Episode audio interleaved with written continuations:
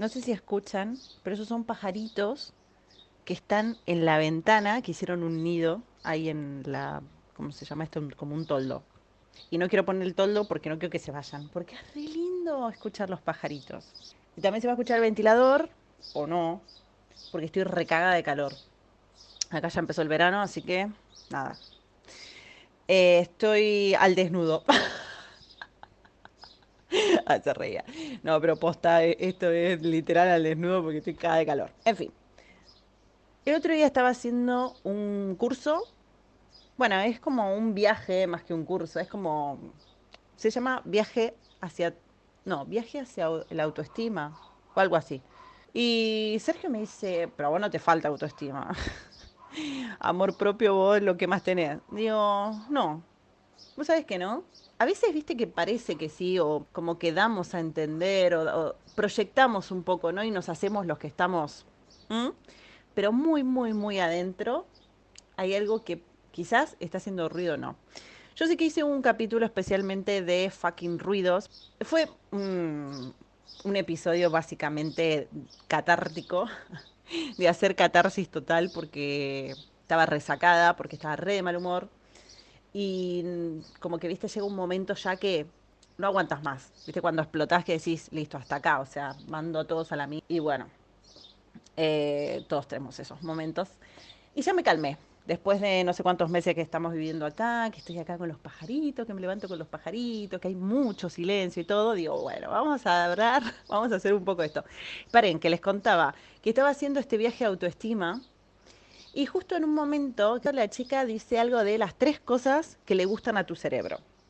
Y las tres cosas que le gustan a tu cerebro, te las voy a contar. Habla justamente de esto. Uno, la música clásica. Dos, el silencio y tres, los sonidos de la naturaleza. A tu cerebro y a tus espacios les gusta esto. Te lo puedo asegurar. La música clásica, bueno, como ya sabemos, es muy recomendable escucharla.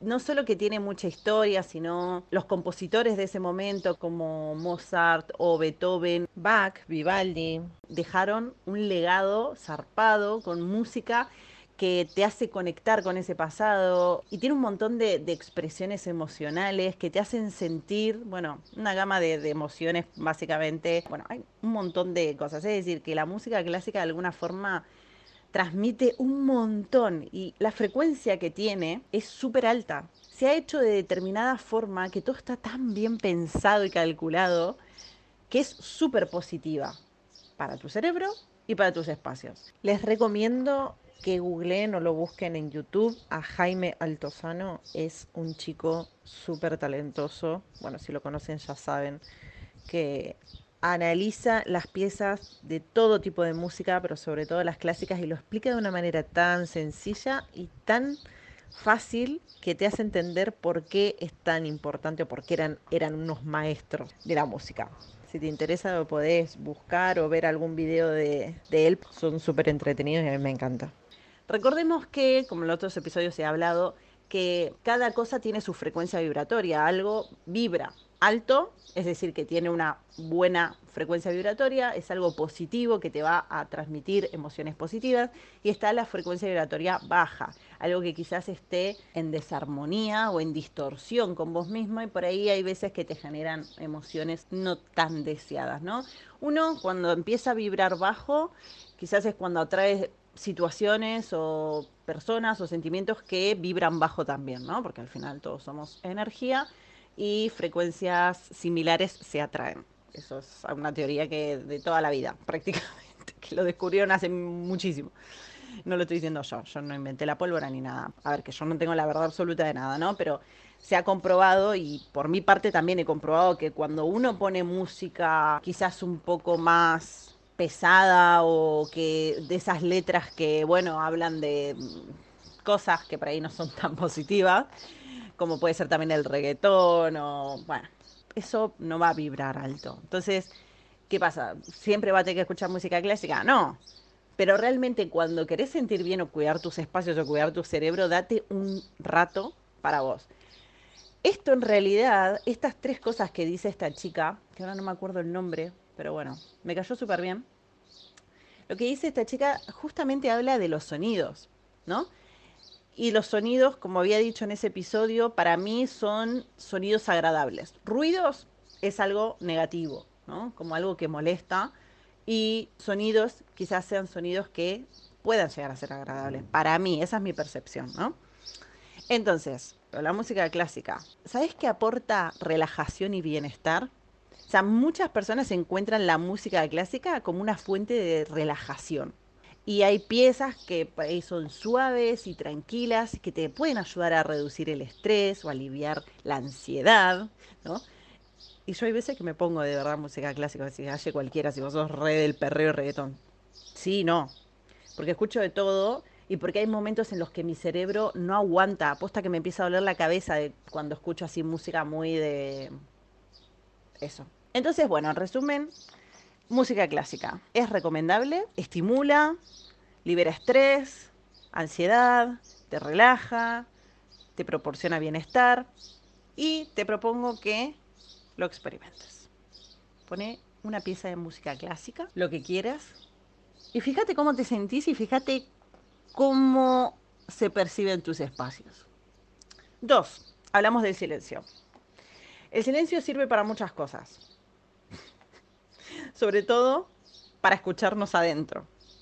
El silencio a veces puede estar, pero nuestra cabeza a veces hace mucho ruido interno. Es decir, nos cuesta mucho callar esos pensamientos, esas cosas, y siempre estás taca, taca, taca, taca, maquinando que con esto, que con lo otro. Hola, hablo por mí, ¿eh? Y mm, es súper positivo el silencio, porque te ayuda a conectarte con vos. Entonces, si tus espacios te aportan silencio, vas a poder encontrar tu silencio. Si todo el tiempo hay distracciones y ruidos, que bueno, obviamente que la gente que está acostumbrada o a meditar o eso, bueno, puede llegar a no poner foco en el ruido externo y con, concentrarse en esto, pero básicamente si no estás acostumbrado ni a meditar ni a ser consciente de esto, te acostumbras a los ruidos y fin de la historia. Y eso es como tus ruidos mentales, a veces no se hace conciencia y ahí están, dándonos por culo y, bueno, generándonos estrés, ansiedad y eso. Justamente el silencio hace que bajes los niveles de revolución de tu cabeza. Y si encontrás un espacio en el que puedas lograr ese silencio, te aseguro, te aseguro que tu cerebro te lo va a agradecer. Y vas a notar cómo también podés mejorar y puedes encontrarte más calmada, más tranquila. Y la tercera cosa, los sonidos de la naturaleza, ya te digo, yo siempre fui antinaturaleza. Pero me di cuenta de que estaba desconectada prácticamente con mi fuente, con era como que vivía en el afuera, ¿no? Nunca, ¿cómo decirte? muy de la ciudad, muy del ruido, muy de la joda, muy de música, de gente, de esto. Y realmente cuando uno pasa tiempo en silencio, solo, escuchando quizás música tranquila y relajada, aprecia, empieza a apreciar los sonidos de la naturaleza, como los pajaritos que tengo en la ventana. Y quizás la halle de otro momento, que me acuerdo, ¿eh? Me acuerdo que me he quejado porque lo he subido creo que en Facebook hace un montón, ojalá lo encuentre, pero bueno, nada, se los cuento igual. Una vez subí en Facebook, en ese momento cuando estaba en Mardel, tenía que hacer una entrega de diseño y bueno, pasé la noche sin dormir y estaba amaneciendo, yo estaba en la compu y claro, y empezaron, no eran pajaritos, eran, no me acuerdo qué tipo de pájaros eran, y yo me acuerdo que me quejaba de esos pájaros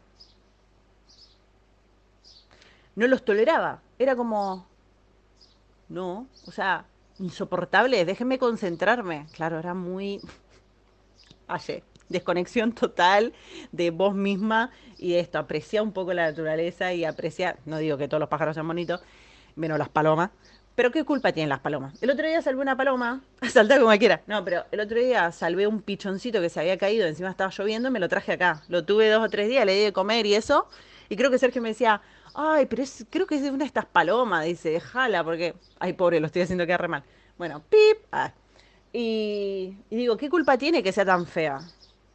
Ya está, o sea, es un pichoncito, pobrecito, se cayó el nido, el hermanito estaba muerto, y bueno, ahí le, estuve, lo estuve cuidando, le puse una lamparita, onda como los Simpsons, ¿viste? Como Bart, que cuidaba esto, y bueno, al final se terminó falleciendo porque obviamente llamé igual a protección de aves y me dijeron que seguramente sin la madre igual no iba a sobrevivir, porque era muy chiquito, le había mandado una foto. Y bueno, como una paloma, como que no le dieron mucha, mucha importancia. Yo tenía ganas de que sea una cotorra o algo así, que el día de mañana no se crezca y que yo lo salve y que sea mi mascota.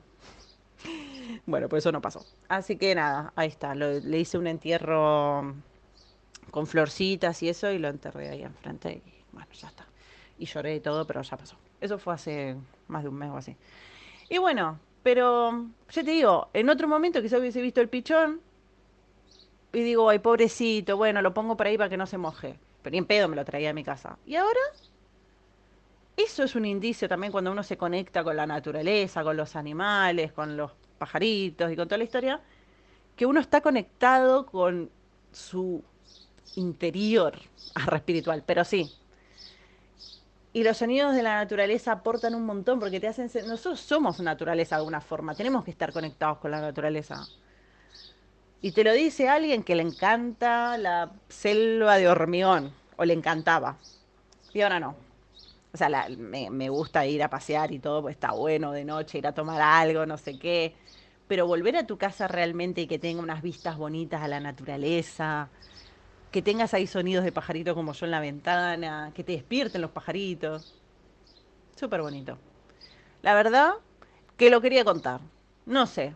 Nada, este, esta chica justamente lo que decía es eso. Tres no me acuerdo del contexto, la verdad, pero siempre hablaba, hablaba de esto, ¿no? Justamente conectar con una misma a través del silencio y de cómo uno se energiza también a través de la naturaleza y de no consumir otras cosas, digamos, el ruido externo que te quita ese silencio o que el exterior muchas veces nos aleja de ese interior nuestro.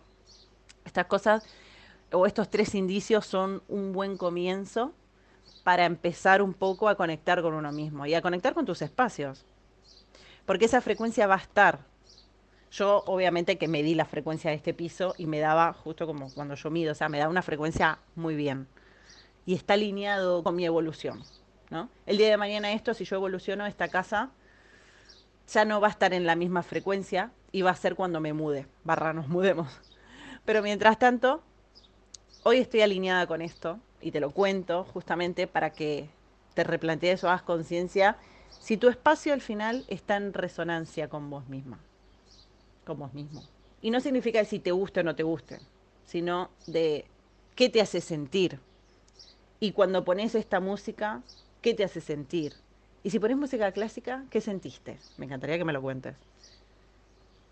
¿Y vos tenés ruidos de la naturaleza, sonidos de la naturaleza, mejor dicho, más que ruido? ¿Los valorás o los apreciás a los pajaritos que están en la ventana o los sacás cagando? Bueno, las palomas lo entiendo que los sacás cagando porque son ratas con alas, pero pobrecita. Pero básicamente eso, ¿no? De las vistas, de lo verde, y ustedes saben que la biofilia justamente es una de las técnicas que yo utilizo en los proyectos, que es incorporar naturaleza en la casa, obviamente de manera estratégica y consciente, para no poner naturaleza porque sí en cualquier lado, sino que justamente tenga los aportes necesarios y positivos para esa persona que habita ese espacio.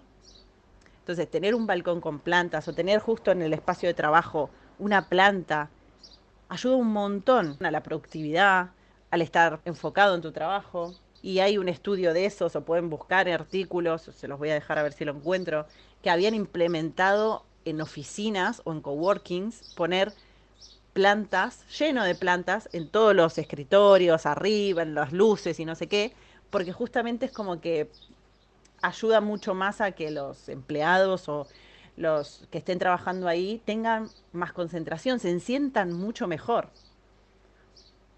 Pero me acuerdo que estaba en, la, en el último trabajo de mierda que estuve, en esta empresa de acá, que la pasé re mal, a mi compañera, que era una colombiana, mala leche, no voy a hablar más, pero mala leche, se le morían todas las plantas que ponían ahí. Ella ponía una planta y se le moría. Y es más, mi jefe hacía mm, como jodas o así de, chistes de, no, esta no puede ni cuidar ni una planta. Hmm. Indicios. Tenés tanta mala energía, hermana, que hasta se te mueren las plantas. O sea, ni las plantas quieren estar como, ah, no, pero es verdad. Si se te mueren las plantas, justamente es un indicio de que hay algo que tenés que trabajar. Eh, a mí, ponele, en mi caso, a mí lo que no me duran son las flores. Las plantas todas, siempre. Es como que están hermosas. Cuido un montón. A mí me encanta hacer, tipo, ponerme los guantecitos y ponerme ahí a cambiarle la tierra, a cambiar maceta. Me encanta. Pero vos sabés que las flores no hay caso. ¿Y sabes lo que significa? Que me cuesta florecer. O casualidad. Esto es al desnudo, ¿eh? Confesión total. Y sí. Claro, encontré el mensaje el mensaje de mi casa o el mensaje de las plantas.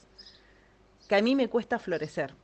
Y como siempre lo digo en todos los episodios, obviamente que no es, bueno, ay, listo, ya está, bueno, me cuesta florecer, lo, acepto. No, hace algo para cambiar eso o mejorar eso. Bueno, por eso sigo yendo a terapia y sigo ahí, ¿me entendés? Como, eh, y trabajando en mí, es trabajar en uno.